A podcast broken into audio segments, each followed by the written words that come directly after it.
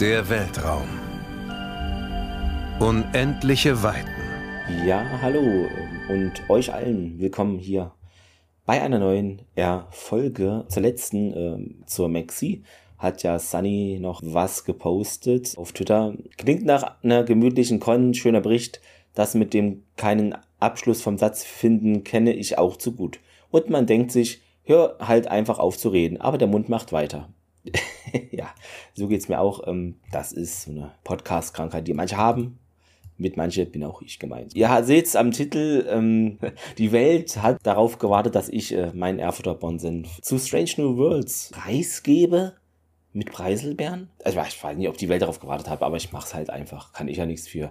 Ist ja eh schon kalter Janeway Kaffee. Das ist ja wirklich schon jetzt eine Serie, die zwei Jahre alt ist. Drei. Late to the Party. Habe jetzt auch Paramount Plus Abo. Ich hatte erst das äh, Probeding und dann habe ich, glaube in den letzten Tagen gesehen, da gibt's da so ein cooles Angebot von unbezahlte Werbung, ne? Äh, also nur ein Hinweis, keine Werbung. Weihbuch TV war's und das war, glaube 30 Euro günstiger im Jahr, im ersten Jahr. Und da dachte ich, ja, dann habe ich halt noch so einen komischen Stick und eben Paramount Plus und das günstiger und dann habe ich das dann gemacht. Also bin dabei, überall Star Trek zu sehen, weil Netflix auf Handy ging auch nicht mehr. Das war ja so die Nische irgendwie, es ging noch mit diesem Gruppenaccount und das wurde jetzt auch gesperrt. Also wir werden schrittweise entmündigt. Ja, dann hatte noch jemand einen Tipp gesagt, dass ich mir es am besten unabhängig von Amazon Prime hole, weil die ja jetzt Werbung einführen. Und das habe ich auch so gemacht, weil ich unsicher war, wie mir das, also wie es mich nervt mit der Werbung, dass dann nicht beides gekündigt ist, dann, wenn man trotzdem noch Bock auf Star Trek hat. Ja, und äh, dementsprechend ist es so gekommen. Und ich finde, es ist auch die beste Lösung für mich jetzt. Ja, ich habe ja auch ein paar Star Trek-Serien im Regal stehen, aber dieser beschwerliche Gang zum Regal und dann äh, am Rechner und äh, sich so hinsetzen, ja, das muss ja nicht sein. Wir sind ja hier nicht mal, wir leben ja nicht mal in der Höhle. Also so DVDs Filme, das gucke ich eigentlich nur dann noch zum Podcasten oder bei Stargate, um die Specials dann zu besprechen im Podcast. Aber sonst sind sie im Regal. Äh, aber ich mag sie trotzdem. Aber ich finde Streaming halt auch sehr praktisch und man merkt immer erst, ähm, wie unpraktisch Streaming ist, wenn dann die ganzen tollen Filme auf einmal random weg sind oder eine Staffel fehlt. Ja, ich gucke dich an, Amazon und Netflix. Da ist es immer mal so, was total sinnlos ist. Oder mit den Rechteinhaber, wenn sich das dann mal wechselt, dann ist auf einmal alles weg und hat eine andere Tonspur. Das sind so die Schattenseiten von Streaming und deshalb ist es besser, die guten Sachen, die wirklich guten Sachen für einen selber, was man als gut empfindet, auch im Regal zu haben. Denn dann ist es egal, ob da ein Rechtestreit von der Oma, vom Jürgen und deren Chihuahua hat die Rechte an dem Song. Deshalb wird die ganze Serie dann eingestampft. Äh, sowas kann da nicht passieren. Lange Rede, kurzer Sinn. Wir wollten doch zum Star Trek hin. Also, der Hype um Pike und ein rumpeliger Einstieg, würde ich mal meinen. Also ich habe mich versucht auch nicht so halben zu lassen. Ich habe es immer so gelesen, dachte, okay, das muss ja jetzt wirklich, also das muss jetzt ja wirklich die beste Serie aller Zeiten sein. Spoiler, naja, sie ist nicht unbedingt schlecht. Aber ich glaube, der Hype, den muss man jetzt im Nachgang, lese ich den im Vergleich zu anderen neueren Star Trek-Serien sehen. Da hebt sie sich natürlich um Welten um Strange New Worlds hebt sie sich da ab von einigen Dingen, die in den letzten Jahren erschienen sind, nach oben. Das stimmt schon. Aber wenn ich es jetzt mit anderen vergleiche, ja, bin ich mir noch unschlüssig. Ähm, natürlich ist das alles subjektiv und ja, ist jetzt nur meine Erlebnisse. Jeder hat da andere Präferenzen. Dementsprechend gibt's da kein richtig und falsch. Ähm, nur mal schon als zu Beginn dahingestellt. Also, ich fand, es ging recht, ja, gemächlich eher los. Ähm, mit äh, der ersten Folge hier, Fremde Neue Welten, also dem Serientitel auch. Ja, das war halt eher so klassisch altbacken angehaucht, dass, äh, ja, hier Pi guckt dann in den Spiegel oder so, die ersten Folgen und dann sieht er da was Schlimmes und so. Das habe ich jetzt auch schon tausendmal woanders gesehen, also das war jetzt für mich nichts Neues. Ich hatte halt generell ein bisschen vom Look das Problem nicht so stark, das muss ich sagen, wie in Archer Price, wie in also Enterprise, dass das ja alles so schick und neu und HD und remastered und geil aussieht, aber es spielt halt Milliarden Jahre vor den anderen Dingen. Das finde ich halt immer, da gibt's bestimmt irgendein geiles englisches Fachwort, so ein psychologisches, aber da habe ich so eine Glaubwürdigkeitslücke, weil wie kann es geiler aussehen, wenn es halt hunderte Jahre davor spielt? Das ist rein technisch und so kaum realistisch, dass dies der Fall ist. Ich weiß nicht, ob man das nachfühlen kann, aber das war so mein größtes Problem mit Archer Price. Und hier ist es auch so, aber nicht ganz so schlimm, weil ich finde, hier ist es irgendwie, wirkt es organischer von der Brücke, von den Räumen. Ja, wirkt trotzdem vertrauter hier irgendwie, ne? Weil natürlich, man kennt ja auch schon Star Trek, also TOS äh, mit Kirk und so. Hm, vielleicht liegt es daran, ich weiß es nicht. Ähm, aber irgendwie ist es hier besser gemacht, organischer. Kann ich gar nicht so in Worte fassen, warum. Es ist so gefühlt. Ne? Man kann ja auch nicht alles immer so verifizieren. Genau, ja, man sieht ja hier Pike, wie er da irgendwie auf dem Planeten ist und irgendwie gerade nichts zu tun hat. Und dann die Freundin, die dann auch, ich weiß nicht, ob war sie da schon Captain? Bin ich mir gerade unsicher. Ja, und dann wird so langsam die Crew zusammengestellt. Stellt. Ja, ich fand es jetzt ein langsamer Auftakt, ist jetzt nicht der Überanfang oder ja, da finde ich andere Piloten oder so stärker, aber das was gab's noch? Genau, Kinder des Kometen. Das war mit diesem Persephone-System. Das wird observiert. So ein Komet ähm, ist im Begriff auch diese industrielle Gesellschaft, vorindustrielle zu stürzen und das muss natürlich irgendwie verhindert werden. Ich glaube, Uhuras erste Außenmission war das sogar. Ja, das ist da ein bisschen die Wissenschaftsschiene und irgendwie das Raumschiff wird als Hirten da bezeichnet. Das habe ich auch nicht ganz verstanden, so Mehrzahl, weil es ist ja nur Einraumschiff. Ja, das sind so Kleinigkeiten, wo ich denke so, hä, bin ich jetzt nur falsch abgebogen oder ist es die Folge? hm ja, kann man machen, aber fand ich dann halt doch, also die Einstiegsfolgen eher durchschnittlich und seien wir ehrlich, wäre ich kein Star Trek-Fan, weiß ich gar nicht, ob ich sie auch weiter so geschaut hätte. Ich war natürlich interessiert, wann sich dieser Hype dann einstellt. Das war jetzt in der ersten Folge noch nicht so der Fall. Also es ist natürlich etwas anderes. Ihr wisst ja, wie ich hier zu Star Trek PK oder eben Discovery stehe. Also so wild war es nicht und so unlogisch alles, aber irgendwie dachte ich, das ist maximal so Durchschnitt. Also Durchschnitt Star Trek, das ist für mich so, das tut keinem weh, ist meistens gut, manchmal totaler Quatsch. Das Durchschnitt Star Trek, so, was auch eher, ich eher als Actionserie so damals erlebt habe, ist für mich Voyager. Das ist für mich so ein, das ist schon okay, muss man es unbedingt gucken, einige Folgen auf jeden Fall, aber auch nicht alles. Das ist für mich so der durchschnittliche Star Trek Bereich. Und da hat es erstmal in diesem Bereich die ersten Folgen so rumgewabert und dann dachte ich, ja Leute, bitte kommt mal mit der Charakterisierung de, äh, der Leute und mit, mit den Geschichten, kommt da mal bitte in die Gänge und macht's mal spannend. Muss ich ehrlich mal sagen, da war ich ein bisschen unterwältigt. Da dachte ich mir natürlich aufgrund der Twitteranten, das ist, hm, erlebe ich das nur irgendwie so oder, hm, weiß ich nicht. Da war ich noch nicht so Intuit, äh, muss ich ja ganz ehrlich sagen. Und das hat sich dann weitergezogen, ähm, war für mich, glaube ich, sogar bisher auch die schwächste Folge mit hier Geister von Illyria, weil das habe ich vom Plot überhaupt nicht. Da war ich überhaupt nicht, da hatte ich sofort dachte ich mir, Leute, wie realistisch ist es, dass da irgendwie eine Spezies, äh, Achtung, Spoiler, soll ich darauf hinweisen, aber ist ja jetzt auch schon ein paar Jahre alt, aber wer sich das anhört, hat es eh vielleicht schon gesehen. Also wie realistisch ist es, dass eine Spezies irgendwie sich dann wissentlich eigentlich schon selber umbringt, nur da, um in die Sternflotte zu kommen? Also das hat leider bei mir überhaupt nicht gezogen, die Folge. Zwischenmenschlich, ja, nicht uninteressant teilweise, aber der Plot, das war nichts. Natürlich, manchmal gibt es so auch Star Trek-Folgen in anderen Serien, wo halt eine bestimmte Spezies, Rasse, wie auch immer man es nennt, ähm, wem anders hilft, um zu wissen, dass man selber dann zugrunde geht, stirbt oder wie auch immer das ist irgendwie ethisch noch nachvollziehbar, aber sich selbst töten, um wohl dazuzugehören, dann ist man ja nicht dazugehörig, weil man nicht mehr existiert und auch die ganze Spezies ist dann weg. Das war für mich wirklich, also vielleicht, ich habe es jetzt alles nur einmal gesehen, ne? nicht jetzt schon analysiert, sondern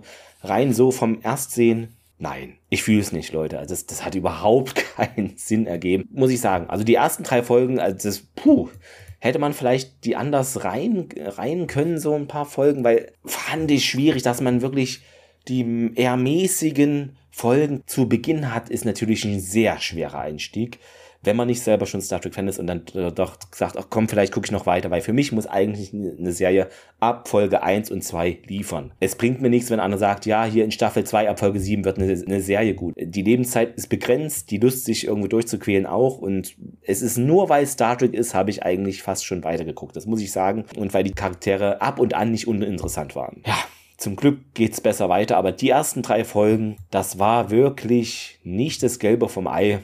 Es war ein Ei, es schillert teilweise manchmal gelb durch, aber ich weiß nicht, was man sich dabei gedacht hat. Fand ich ein bisschen interessant, weil hätte ich so nicht erwartet. Ich dachte, die hauen richtig voll rein. Äh, dann die Akte X-Folge, nein, aber Memento Mori, auch eine Stargate-Folge, ne? Ihr wisst Bescheid, äh, Podcast Sterntor hören.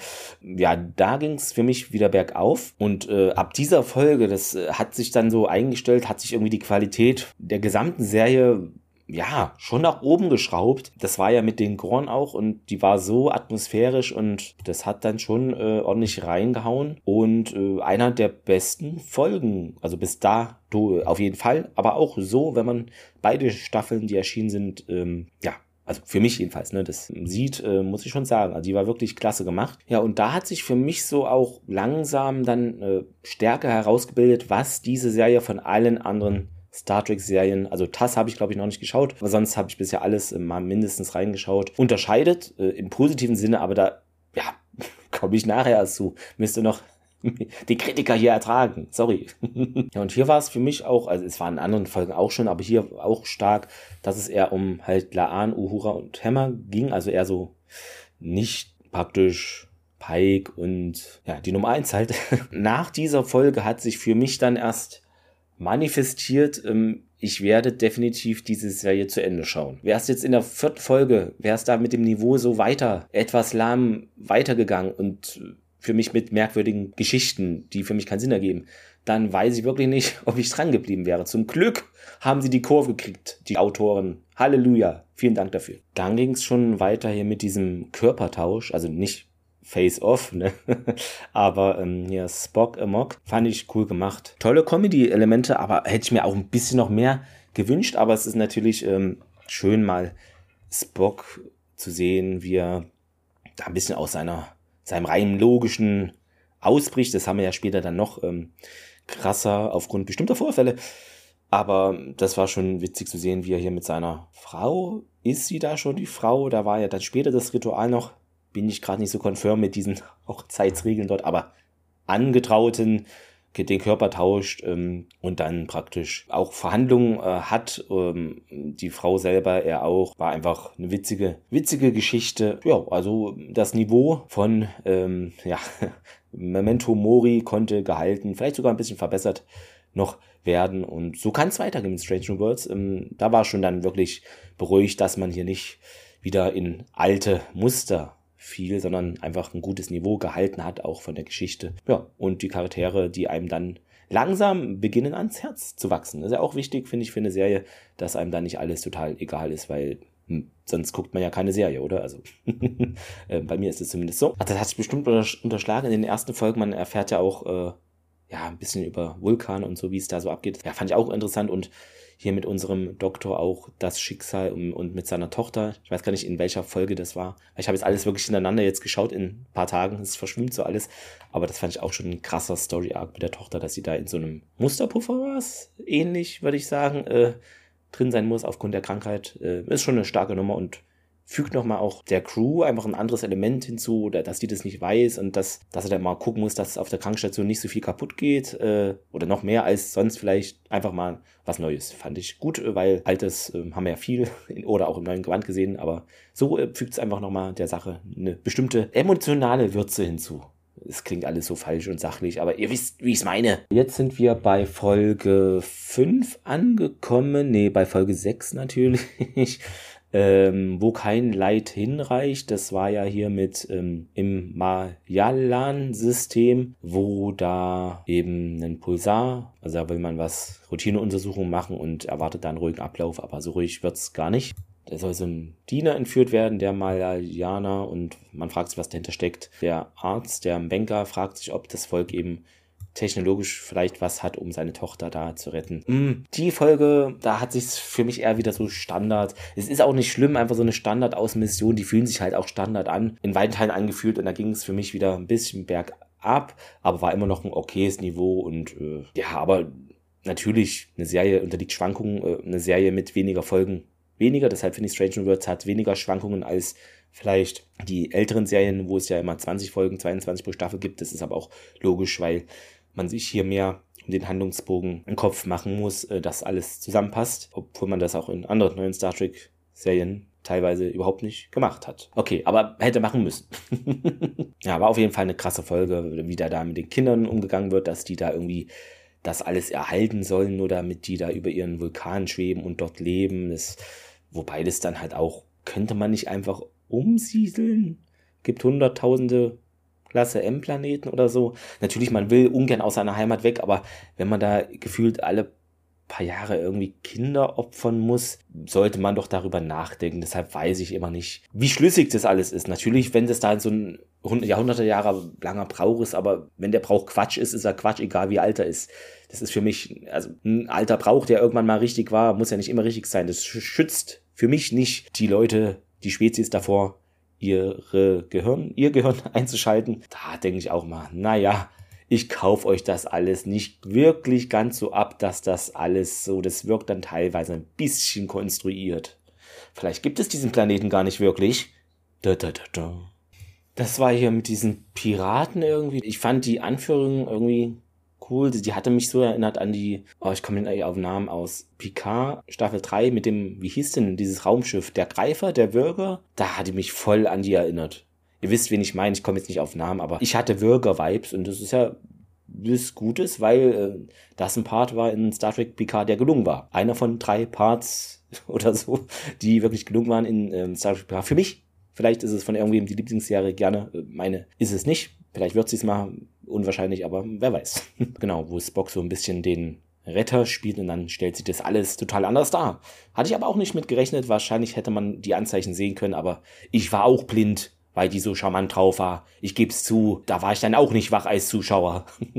ja, so ist es halt, ne? Aber bestimmt haben das einige schon kommen sehen. Ich denke, ähm, also die Serene Scroll hat mir schon dann ein bisschen besser gefallen, wie hier, wo kein Leid hinreicht, ähm, weil es da einfach mehr um Spock vielleicht ging und dieses soziale Miteinander fand ich interessant einfach zu sehen, wie er da auftritt. Ähm, ja, kann man machen. Tut kein weh die Folge. Apropos, tut kein weh die Folge. Womit wir bei das Königreich Elysien wären. Ähm, Fun Fact, ich dachte irgendwie, das ist in Bezug auf irgendeine Geschichte, die es gibt und habe dann einfach mal interessehalber die Suchmaschine angeworfen, so Elysium, Elysian, äh, irgendwie kam immer noch Star Trek Strange New Worlds. Also kann sein, dass es irgendwie Bezug zu irgendwas krasses nimmt, wobei die Märchen ja alle ähnlich sind, äh, vielleicht. Aber ich dachte halt, das gibt so eine krasse Vorlage und ich wurde böswillig getäuscht. Das war wirklich schon, huh, das war wirklich schon sehr cringy McCringe-Hofen. Aber irgendwie, ich fand, also ich fand Pike in dieser, äh, in der Folge, ich fand ihn da irgendwie mega witzig. Wie er so dieser verschreckte, ja-Sager ist, der doch, doch nur um sich besorgt ist und so, ja, hier mein Gebiet, aber ich muss nicht dabei sein, äh, macht es lieber ohne mich. Ich könnte doch viel nützlicher sein im Schloss, wo ich sicher bin. So, das war, war einfach ein neues Element äh, seines Charakters, was ja eigentlich nicht so sein Wesen ist, aber vielleicht versteckt, äh, was gezeigt wurde. Das fand ich cool. Aber ansonsten war es wirklich, man muss klamaukfest sein. Also das ist, es ist wirklich sonst ja, aber sie hat mich emotional natürlich am Ende gekriegt. Also, ich weiß nicht, ich habe hier die, die beiden Staffeln jetzt geschaut und in vier Folgen musste ich weinen oder so. Das war hier der Fall am Ende natürlich sehr emotional. Da drücken sie die richtigen Knöpfe. Aber es war schon wirklich klamaukig. Naja, der Klamauk hat ja auch die gute Sache, dass die Charaktere, die mir dann langsam ans Herz wachsen, einfach nochmal in völlig anderen Rollen zu sehen sind und äh, mit Pfeil und Bogen und Schwertern und das ist alles so eine wilde Geschichte gewesen. Ähm, warum nicht? Aber das kannst du jetzt wirklich nicht immer haben. Ich hatte auch das Gefühl, das ist sowas, was in gefühlt fast jeder Star Trek-Serie in Anführungszeichen sein muss. Das hat man ja hier schon bei TNG mit irgendwie die Holodeck-Abenteuer, hier äh, Robin Hood und sowas. Und dann gab es das ja auch in Voyager mit Arachnia, wobei ich das da schon witzig fand, im Holodeck, wo alles schwarz-weiß war. Ich weiß, Holodeck-Folgen ist ein Politikum, aber es fand ich in Voyager großartig, auch wenn ich diese Serie eher als Standardwerk bezeichne. Und das ist eher Standard gemeint als böse oder lieb. Äh, aber ihr wisst ja, wie ich es vorhin gesagt habe. Also das war eine sehr Abwechslung kann kann man der Folge nicht vorwerfen. Es ist völlig abgespaced Man muss es mögen, aber es gab bessere Folgen. Nicht uninteressant. Warum nicht? Womit wir jetzt wirklich zur besten Folge ähm, der noch jungen Serie kommen, ähm, aus meiner Sicht. Das ist keine Allgemeingültigkeit, das ist meine Einschätzung. Ähm, nicht jeder Verirrte verliert sich. Sehr horrorlastig bin ich gar nicht so der Fan von, aber es war atmosphärisch dicht und ähm, ging es wieder um die Gorn. Ja, einfach dieses abgestürzte Schiff da, äh, USS Peregrine, Pellegrin, Pellegrino Matarazzo? Nee. Genau, da sehen, erleben wir die in Aktion. Es gibt hier das Trauma von Laan, die ja vor denen damals ne, flüchtete. Ich finde, das kommt da alles sehr gut ähm, rüber. Auch ähm, mal einen Action-Teil, nicht nur Diplomatie, dass man auch mal, ne, es geht auch mal zur Sache, so wie man es vielleicht auch ab und zu gerne kennt. Obwohl natürlich die Sternflotte eher für Verhandlungen steht, aber es ist ja auch es heißt ja Sternenflotte. Äh, und die haben alle Uniformen und da gibt es Befehlston und Ränge. Also, weil viele immer sagen, Star äh, Trek ist nicht so militärisch und dann, das habe ich auch schon oft gehört, so irgendwie, ja, Stargate sei zu militärisch. Dann denke ich mir, Leute, habt ihr mal eine Star Trek-Folge gesehen von irgendeiner Star Trek-Serie? Hm, gewagte These, gewagte These gehe ich, nehme ich nicht mit. Star Trek ist nicht so offensichtlich militärisch, aber wenn man mal dahinter guckt, hinter die Fassade der Sternflotte und des Klingonischen Reiches, äh, wen haben wir noch? Die Borg, äh, wir haben äh, die Vulkanier, würde ich es ausnehmen vielleicht, ne? aber die, die Romulaner, die sollen nicht militärisch sein? Äh, I doubt it. Hm, Fühle ich nicht. Aber wir schweifen ab, beziehungsweise ich, ähm, da hat mich schon geschockt das Ende da. Ähm, ihr wisst ja, was passiert ist. Das will ich jetzt mal nicht spoilern, aber das war schon deftig. Also da habe ich mich nicht mit gerechnet. Ich, ich meine, wir lernen gerade hier alle kennen und dann wird uns hier jemand entrissen. Also so geht's nicht. Fand ich krass. Aber eine Serie lebt ja auch wahrscheinlich davon, dass dann mal leider Verluste eintreten. Ist ja auch realistisch. Bock, Scheppel, Chemie äh, bahnt sich an. Also wirklich eine super duper Folge. Ähm, weiter so. Äh, wir kommen zum Staffelfinale. Genau, also hier äh, im Original äh, Quality of Mercy. Zeitreisen-Sachen haben wir schon öfter mal gesehen in Science Fiction und in Star Trek. Deshalb, aber natürlich kann man es auch anders erzählen, was hier gemacht wurde. Der Pike aus der Zukunft weil da geht es ja darum, ne, auch ob unser jetziger Captain Pike eine bestimmte Notiz verfasst aus Gründen, die Dinge ändern könnten. Ich will nicht näher darauf eingehen.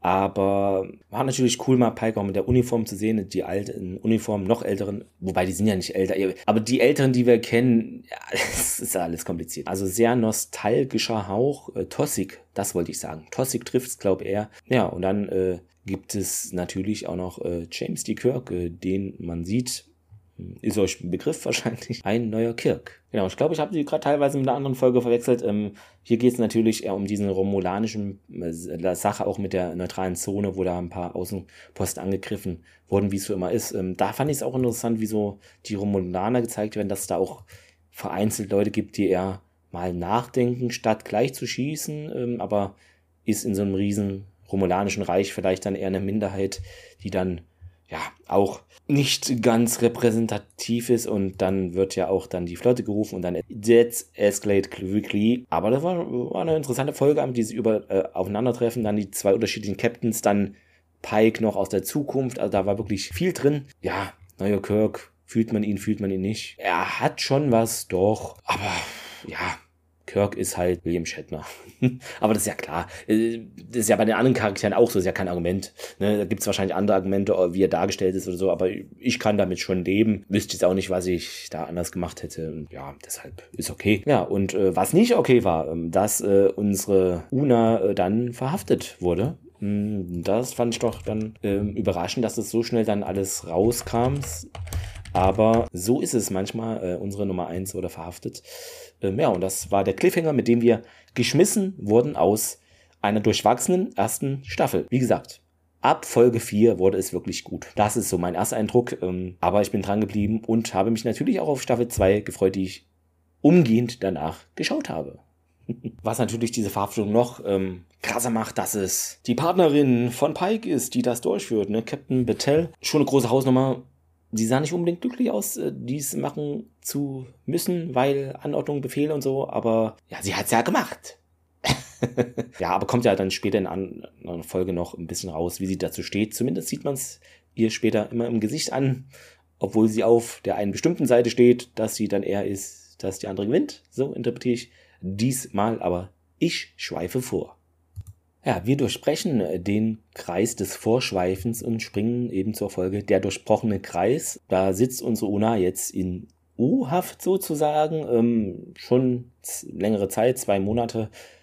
Muss man nochmal gucken, inwieweit es vom Grundgesetz her oder den Föderationsgesetzen abgedeckt ist, so lange da einfach rumzuhocken, ohne dass da irgendwas vorwärts geht. Na, liebe Föderation, ne, immer hier Wasser predigen und Wein trinken. Hm, das äh, gibt schon teilweise berechtigte Kritik an der Föderation. Muss ich mal, wenn ich drüber nachdenke, das ist, ne, wie, vielleicht ist das Imperium gar nicht die, sind es gar nicht die Bösen, sondern die, die da Ordnung nur schaffen.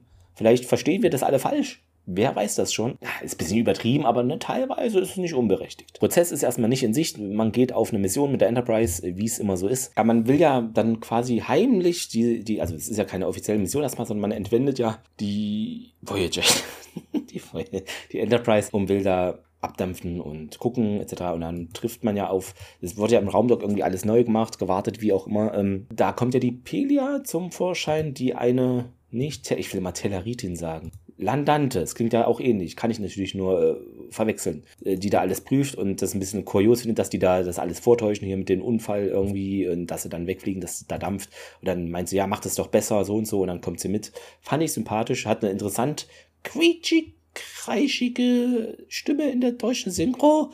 Äh, ich guck's in Deutsch, ähm, aber passt irgendwie zum Charakter. Also ich, ich finde die klasse. Die bringt da mal ein bisschen Schwung in die Bude. Genau, ich glaube, man wollte Laanda helfen bei den Klingonen äh, und deshalb, äh, genau, der hier Batmural hat es verboten und deshalb kapert man das. Äh, ihr werdet es geschaut haben. Auch eine schöne Folge. Also ich hatte meinen Spaß und war es nicht sogar am Ende die Folge, wo Spock dann äh, seinen Spruch findet hier so nach dem Motto beschleunigen oder so. Natürlich ist es übertrieben oder ist es so Fan, wie sagt man, für Fans nur gemacht? Fan? Ich komme nicht aufs Nah. Egal. Aber irgendwie fand ich es trotzdem witzig. Man hat mich so gekriegt. Kann man machen. Was ich auch krass fand hier im Benga und äh, unsere Krankenschwester sozusagen, die Scheppel, dass die sich da hier ihr Zeug spritze, dann richtig kampfmäßig abgehen. Hatte ich so gar nicht auf dem Schirm, dass das passieren wird. Warum denn nicht? Es braucht auch würziges, äh, kampferprobtes Personal im Kliniksaal. Das reimt sich sogar. Es, hat, es kann ja nur stimmen. Es kann nur stimmen. Ja, und äh, nun kommen wir. Da hatte ich schon viel gelesen, ne, wegen dem Spruch, mit dem hatte ich gar nicht so auf dem Schirm, ne? Hier, ad astra per aspera. Ne? Aber es ist wirklich muss schon sagen, ja, die Twitter-User hatten diesmal recht. Also für mich jedenfalls, was ich so rausnehme, also es ist wirklich richtig guter Goldstandard in Sachen Star Trek. Das ist hier wirklich, wem gehört Data, äh, wem gehört die Uniform, äh, wer darf zur Sternflotte, wer nicht. Also das ist wirklich die beste Strange New Worlds Folge. Bisher und wahrscheinlich auch von Staffel 1 und 2 zusammen. Für mich der absolute Goldstandard, an dem sich jede weitere Folge, die danach, davor in der Zukunft erscheinen wird, messen lassen muss. In der fachlich-sachlichen Eloquenz, in der Emotionalität, ja, in dem Ringen um eine Gerechtigkeit, um die Kompromissfindung dessen, was möglich ist. Diplomatie im Gerichtssaal, funktioniert es? Ja, nein, vielleicht äh, großartig. Wirklich eine großartige Folge. Ähm, mehr davon kann man nicht immer machen, ich weiß, aber diese Gerichtsdinger bin ich generell dabei. Ne? Die zwölf Geschworenen, klasse Film, ist jetzt hier was anderes, aber super umgesetzt. Ja, kann ich nur von schwärmen von dieser Folge. Warum kann nicht jede Folge so sein? also es ist wirklich absolut fantastisch. Absolut genial. Chapeau. Genau, da geht es ja darum, ne, die Una ist Illyrianerin, ich kann es aber nicht aussprechen, ähm, und wegen den Genveränderungen und eugenische Kriege und diese ganze hin und her. Aber da muss ich wirklich die Sternenflotte, oder halten, es ist ja nicht die Flotte, ich sag mal Flotte, äh, die Föderation ihr wisst, wie ich es meine. Muss ich dann wirklich auch fragen, ne? Hm, so, Recht auf Entfaltung der einzelnen Person und nicht alle über einen Kamm scheren, äh, Spezies, Rassen. Wie steht die Föderation dazu? Und es kommt da sehr gut raus, dass da auch vieles föderationsseitig einfach bla bla oberste Direktive ist, aber in Wirklichkeit wird es total anders gelebt und das ist, na, das erinnert mich manchmal hier wie bei uns mit dem Grundgesetz, hm, dass manche das eher als auslegungswürdig und nicht als Pflicht, es zu befolgen äh, sehen, sagen wir mal so. Ne? Kommt ja auch gut raus mit dem General da, der da irgendwie auch seine Sachen zurechtbiegt und als Zeuge da vortritt. Ja, einfach rundum gut gemacht und äh, mehr davon. Mehr, mehr, mehr. Am Ende wurde ja auch ein äh, schöner Kompromiss, fand ich, gefunden und äh, auch wie die Crew zusammenarbeitet, das ist halt alles wirklich. Ist vielleicht keine humorige Folge, aber auch trainige Folge, Charakterentwicklung, Spannung, alles drin. Alles drin. Diese Folge hat alles eine gute Handlung auch. Das ist auch sehr wichtig. Balsam für alle Personen mit einem bestimmten Gerechtigkeitsanspruch und Empfinden. Ja, und jetzt kommt die Folge, mit der ich vorhin irgendwie eine verwechselt hatte. Äh, morgen und morgen und morgen. ja, weiß nicht, was Morgan Freeman damit zu tun hat. Genau, das war jetzt dann eher so die Lan- und Kirk-Folge mit, mit diesem Zeitreise-Dingens. Ja, ist schwierig. Ähm, Zeitreisen hatten wir schon oft, hatte ich vorhin erwähnt. Da meinte ich, dass diese Folge eigentlich hatte ich verwechselt. Fand ich kurios, wie schnell man Autofahren lernt, weil das eine völlig andere Technik ist.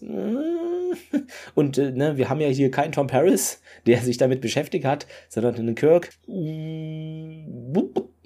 weiß ich nicht. Ich weiß es nicht, Leute. Ich weiß es nicht. Aber ähm, die Schachszene fand ich cool, ne, hier, weil kann er natürlich, weil 3D-Schach ist ja viel schwerer, äh, nicht 3D-Schach, aber mit halt an mehreren Ebenen. Heißt es 3D-Schach? Keine Ahnung. Gibt's ja in Star Wars auch irgendwie. Ja, das fand ich cool und ja, ist halt ein bisschen äh, Khan unterwegs, ne?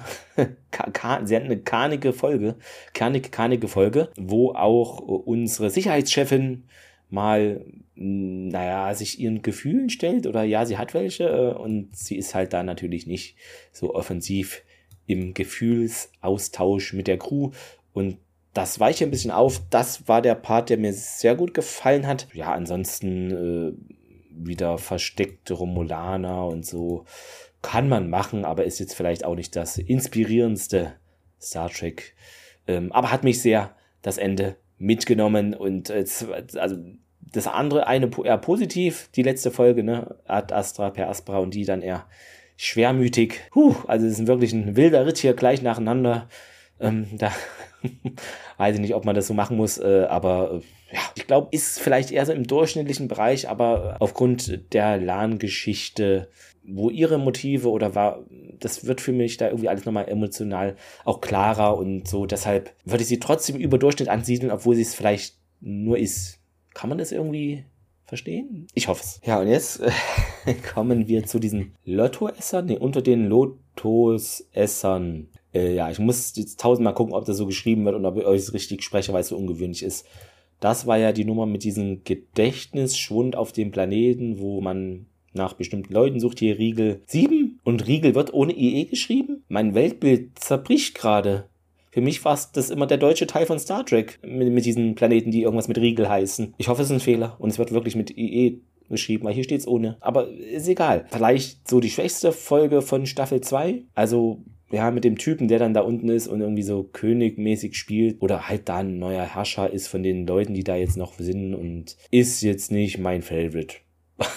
muss ich mal so sagen. Aber es ist halt so. Manchmal hat man solche Folgen auch dabei. Vielleicht entdeckt, wenn ich es nochmal sehe, entdecke ich da wirklich was richtig krasses dran. Aber beim ersten Mal sehen dachte ich, naja, ja. Zum Glück geht's aber nicht so weiter, sondern man hat sich entschieden, danach wieder etwas feurig Witziges zu bringen. Ja, warum denn nicht? Sich nicht mal was trauen. Scharaden. ah, großartige Folge. Wirklich großartige Folge ne, mit diesem Unfall, mit diesen Wesen und dann ist äh, Spock äh, erstens nicht nur ne, seine los, sondern auch seine Spockigkeit. Ich will es nicht spoilern, aber jeder kann sich denken, was ich meine. Also emotionale Ausbrüche von Spock, da muss man sich wirklich am Tisch festhalten, um sich daran zu gewöhnen. Aber aufgrund äh, des Zustandes ist es alles verständlich. Und dann soll auch noch hier diese Verlobungszeremonie abgehalten werden auf der Enterprise. Haben sich da irgendwie umentschieden und äh, Spock muss es verheimlichen. Aber auch schon, das kommt ja am Ende der Folge, fand ich gut, dass sie aufgegriffen haben, warum er Bring nicht da einweiht, das ist schon krass. Also das sollte man doch dann schon, wenn jeder, das, das sagt sie ja auch, ne, jeder hier weiß Bescheid, an Bord sind 200 Leute, glaube ich, nur sie nicht und das wirkt wirklich ein bisschen falsch. Man kann da seine Motivlage vielleicht verstehen, aber ich würde mal sagen, jeder Mensch hätte es ihr gesagt, vielleicht, wenn man gut nachdenkt. Also klasse Charakter, Szenen ultra witzig. Das ist so dieses Umgekehrte, wie man sich verhält, fand ich cool, dass die Crew praktisch, die menschliche Crew ihm beibringt, sei wieder spockig. Du musst so deine Augenbraue hochziehen. Vielleicht ist es eher so Fanservice, aber irgendwie, es hat super gepasst. einfach, einfach eine schöne, tolle Folge. Hat auch Auswirkungen im Liebesbereich. Stichwort Chapel schwang immer so mit, aber es war dann doch überraschend, es so zu erleben. Aber schwang in den letzten Folgen immer mal so an, dass man sich eventuell verstehen kann. Ja, und äh, bei der Zeremonie geht alles gut und hier seine, äh, also Spocks Mutter fand ich auch toll und nur hier die Mutter von Debrin da, die ist ja richtig hardcore. Meine Fresse, da, da, da fährst du aber auch nicht hin und denkst, ich, ich habe gute Laune. Da fährst du nur hin im Tarnanzug und mit dem Gewehr. Also das ist ja wirklich, die ist ja wirklich, hui, krass drauf, äh, vielleicht ein bisschen Klischee, aber uff, ja, sie ist eine Wadenbeißerin. Emotionskontrolle ist schon vielleicht etwas schwierig, wenn man es nicht gewohnt ist. Jo, jetzt kommen wir zu Wo Worte fehlen. Da sieht ja unsere Uhura immer Dinge und irgendwie sagt, das bildest du dir nur ein. Also, ja, das ist auch nichts Neues. Ja, da fand ich also die kleinen Plot-Sachen, die jetzt nicht so zum großen Handlungsrahmen gehören, oder in diesem Story halt interessant, dass halt unsere Nummer zwei und hier die, ich hätte schon wieder Tellaritin gesagt, was ist mit mir los?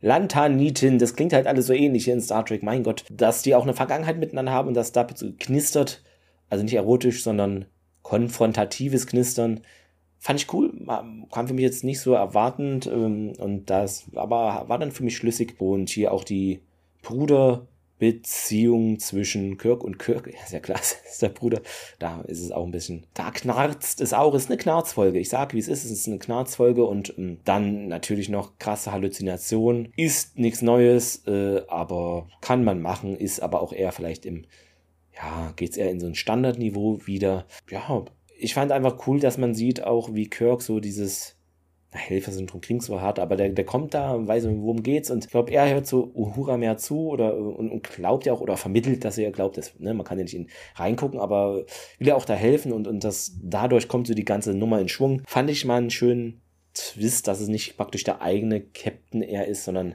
er von außen jemand kommt und kann man machen, ist jetzt aber auch nicht ähm, das allerhöchste Niveau haben wir vieles schon gesehen. Ist eine Uhura-Folge, kann man schon so sagen, eine Uhura- und Kirk-Folge.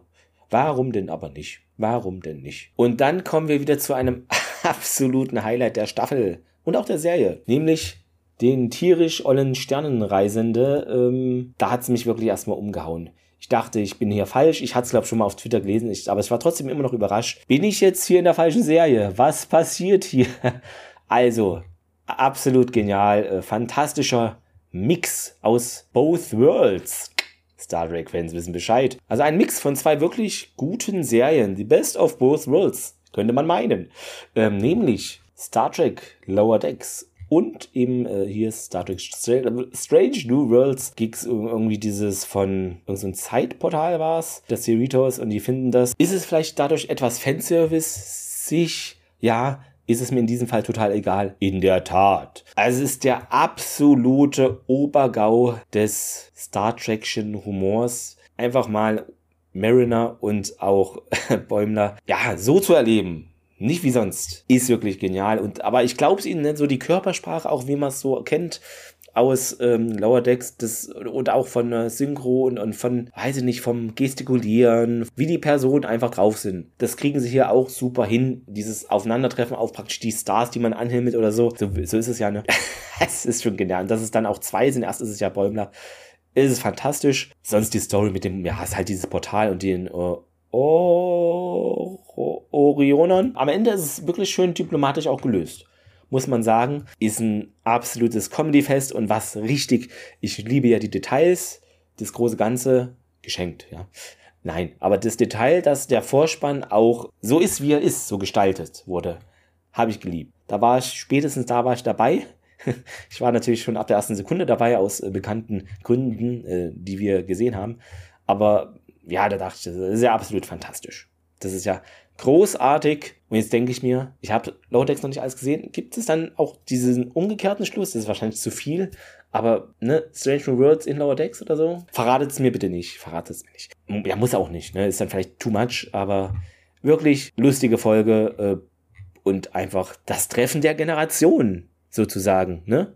Ich bin in Fahrt. Ah, das ist wirklich ein, ein Stück Star Trek Geschichte wie Ad Astra per Aspera, also wirklich grandios, absolut tolle Folge. Komm aus dem Schwärmen nicht mehr raus. Ist einfach wirklich dieses Unverständnis von Pike und der Crew. Alle sind kritisch und dann kommt auch noch die zweite und man denkt, oh nee, Leute, wir müssen hier unbedingt vom Schiff, vom Schiff kriegen.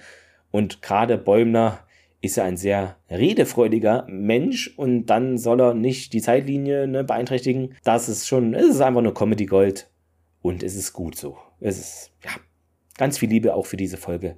Natürlich, einfach eine viel gut Folge. Ich glaube, das trifft es am, am besten, ja. apropos viel gut Folge, der Schlechter von Chikal. Chikal, äh, wie auch immer man es ausspricht, das ist jetzt natürlich das Gegenteil. Wir haben die absolut tiefste Fallhöhe, die man sich vorstellen kann. Aber das ist das Leben. Ja, huh, das ist schon wirklich eine, eine Folge, auch die wieder mal an die Nieren geht und auch an die Eingeweide. Also hier mit dem Krieg noch damals, Klingon, und da sehen wir nochmal unsere Chapel und auch Benga in Aktion, wie es damals war. Das hatten wir ja in vorigen Folgen schon so Flashbacks, weil das sind natürlich Traumas, Traumata, die man nicht los wird, weil Krieg ist Krieg und ist nie Frieden. Also das ist, Krieg ist nie gut. Das sehen wir ja auch. Ähm, und dann, dass dann der ein Klingone noch kommt, dass der dann Mr. Grinsebacke 2000, huh, ich weiß es nicht. Also, wenn ein Klingone so oft grinst und so freundlich ist, das kommt mir absolut falsch vor. Ich vermisse diese Krummeligkeiten. Man kann ja sagen, der will da verhandeln und alles, aber kommt schon, ein Klingone muss grundkrummelig sein. Dahinter kann ja verschiedene Ebenen stecken, aber nur lächelnd darum laufen, traue ich dir nicht. Dir traue ich nicht. Sorry.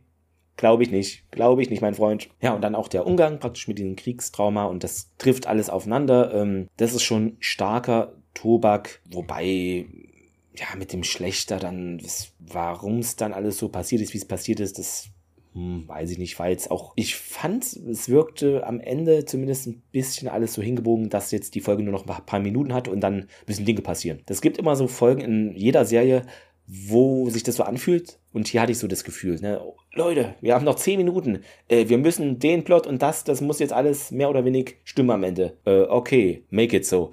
Äh, hm. Und das, ja, und auch das Ende fand ich ein bisschen.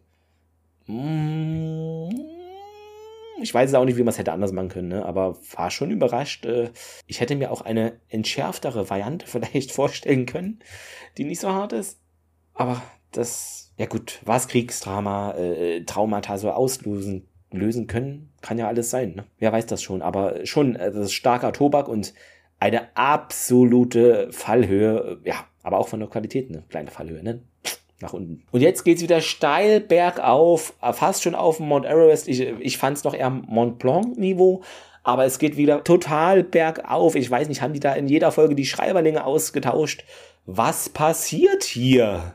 Was macht ihr dort? Subbrown Rhapsody, ähm, also vorneweg als kleine, kleine Mitteilung. Ich bin kein Musical-Fan und werde es auch wahrscheinlich in diesem Leben nicht konnte eines meiner Lieblingsfranchise etwas daran ändern? Spoiler, natürlich nicht. Aber ich erkenne die handwerklich gut gemachte Folge im Gesangsbereich an.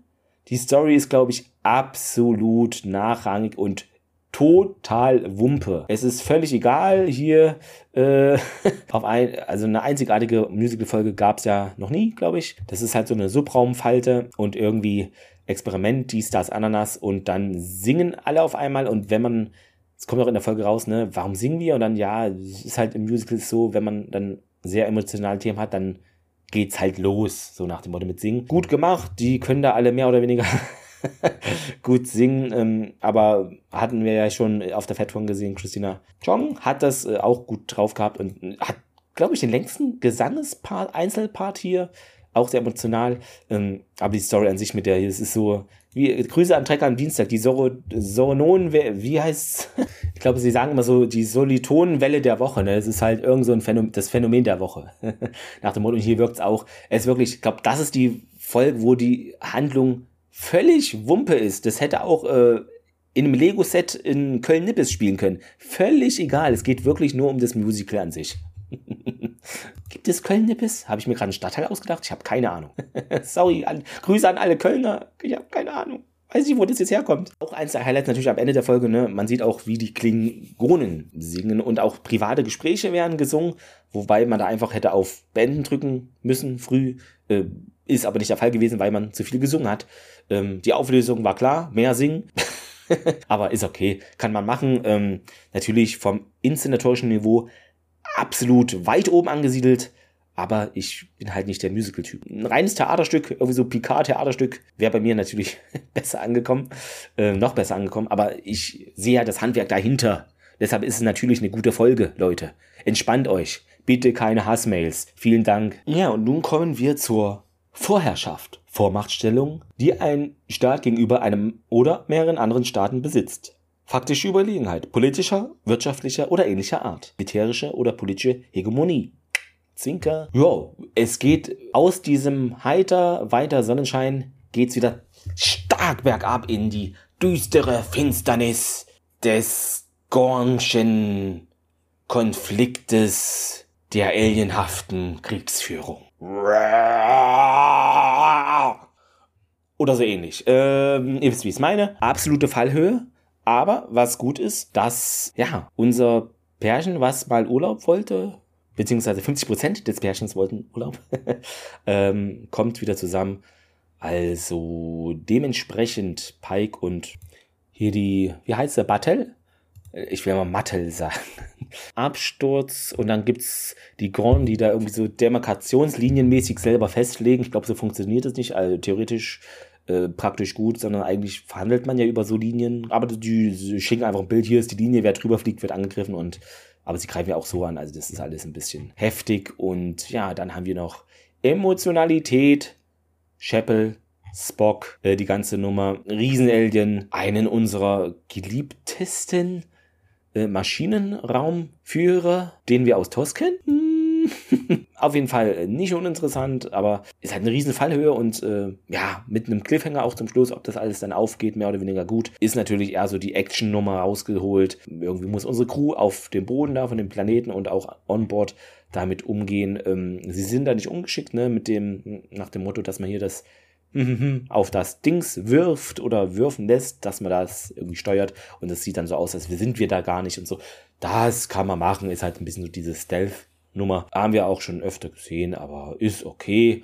Aber natürlich kann das diese Folge auf keinen Fall, auf keinen Fall das Niveau von hier der Musical-Nummer halten ähm, oder eben von Ad Astra per Aspera. Das ist dann schon, daran müssen sich alle weiteren Folgen einfach messen lassen und das ist ein Niveau, das ist schon so krass, da muss da alles passen, um da nochmal ranzukommen. Aber das sehen wir in der dritten Staffel. Ich hoffe, es gelingt oder man kommt da annähernd nur ran. So, ich hatte vorhin etwas gesagt, ihr, ihr, wartet vielleicht darauf, was ist passiert? Äh, worauf wartet ihr? Ähm, was unterscheidet diese Star Trek-Serie von allen anderen Star Trek-Serien? Für mich persönlich, ein Fakt hat noch keine andere Star Trek-Serie geschafft. Egal, ob gezeichnet, nicht gezeichnet, neu, alt, mittelalt, mitteljung, ne, wie beim Gauder, mittelalt oder so. Denn diese Serie hat etwas im übertragenen Sinne gemein mit Breaking Bad. Ihr denkt euch, was? Im übertragenen Sinne, ne? Weil ich fand bei Breaking Bad, ja, die, hier der Lehrer und hier die Drogen, das ist alles ganz cool, das kann man machen, das ist nicht uninteressant. Gute Atmosphäre ist okay, aber ich möchte bitte die wahre Figur der Serie sehen, bitte mehr von Saul Goodman. Und diese Serie hat es in einer anderen Weise, denn das ist die erste Star Trek Serie, wo ich eigentlich durch die Bank weg sagen kann, dass die weiblichen Charaktere interessanter sind als die männlichen. Ja, ich weiß nicht, was es ist. Äh, keine Ahnung, die sind alle super geschrieben hier. Bin ein riesen Chapel-Fan. Äh, Laan sowieso. Nummer eins auch. Uhura ist klar. Ähm, die Lingu sagt man Linguistin an Bord? Ich, ich sage Linguistin. Ortegas finde ich super, die Sprüche richtig cool, würde ich gerne auch ja, mehr so Einzelepisoden vielleicht mal einstreuen. Könnte, kommt ja vielleicht, ich weiß es nicht. Oder hier auch die Lantanitin. Äh, ich glaube, jetzt habe ich es richtig gesagt. Frau von Spock oder baldige Frau Captain Battelle. Das ist schon krass, was die da abliefern, schauspielerisch alle. Und von den Männern, ja, ich finde interessanterweise Pike irgendwie gar nicht so interessant. Ich weiß nicht, sehe ich das komplett als Einzelmeinung, ist, ist ja egal, aber er ist okay, aber auch Spock, ja, da hat, ich weiß nicht, Kirk hat da mehr Würze, weil man nicht immer sieht oder so, ich weiß es nicht. Was ich damit in übertragenen äh, Sinne sagen wollte, ich will einfach mehr auch vom Nebencast sehen. Ne? So ein bisschen, ne? Saul Goodman, deshalb, wen ich auch, auch klasse finde vom männlichen Cast, ja, ich, ne, Dr. Benga, den finde ich irgendwie auch cool, weil er diese Ambivalenz hat und das verstehe ich auch bei der Figur sehr gut. War für, für mich so eine Erkenntnis, ich dachte, ist es so? Und dann habe ich überprüft, nee, tatsächlich, ich finde die irgendwie durch die Bank weg meistens interessanter als deren männlichen Kollegen. Ich weiß nicht, wurde das alles so gut geschrieben oder sind die, liegt's am Cast? Wahrscheinlich kann das jemand noch besser in Worte formen, aber das ist doch ein krasser Fakt, oder? War noch bei keiner anderen Star Trek-Serie so. Ich weiß nicht, irgendwie ist das hier alles organischer, besser, nachvollziehbarer geschrieben. vielleicht. Bin ja keine Frau, aber fühlt sich irgendwie alles, ja, einfach realistischer an. Aus meiner männlichen Sicht zumindest. Und das finde ich krass. Deshalb ist es für mich wirklich eine sehr interessante Serie und ich freue mich auf Staffel 3, die viel zu spät erscheinen wird. Aber der Autorenstreik war ja. Gerechtfertigt? Berechtfertigt? Eigentlich wollte ich hier nur eine Dreiviertelstunde reden. Jetzt ist es länger geworden. Aber ich habe mir diesen emotionalen, positiven Ausbruch doch zum Schluss aufgehoben, wo wir ja eigentlich eine eher kriegerische Folge hatten, aber so kann man ja nicht abschließen. Das geht ja nicht. Ja, wie seht ihr es? Highlights, Lowlights, haut's in die Kommentare, äh, schreibt's gerne. Ich bin sehr gespannt. Was seht ihr total anders? Äh, alles gut, alles gut. Äh, oder vielleicht auch ähnlich. Ähm, spannend zu lesen, auf jeden Fall. Ähm, ja, ich bin jetzt nur eine Einzelperson, die jetzt hier nochmal ihre Meinung, ihren Bornsenf äh, zu Strange Worlds abgeladen hat, aber es muss raus, musste raus, bevor alles wieder noch mehr verschwimmt. Ihr habt ja schon gemerkt, ich habe mir ein bisschen verhaspelt, weil das alles jetzt so viel auf einmal war und die Folgen sind ja auch länger wie früher, ne? nicht 45 Minuten, sondern 52, 50. In diesem Sinne, ähm, ad astra per aspra, lebet lang und in Frieden und kommentiert diesen Podcast. Vielen Dank fürs Zuhören. Macht es gut. Tschüss.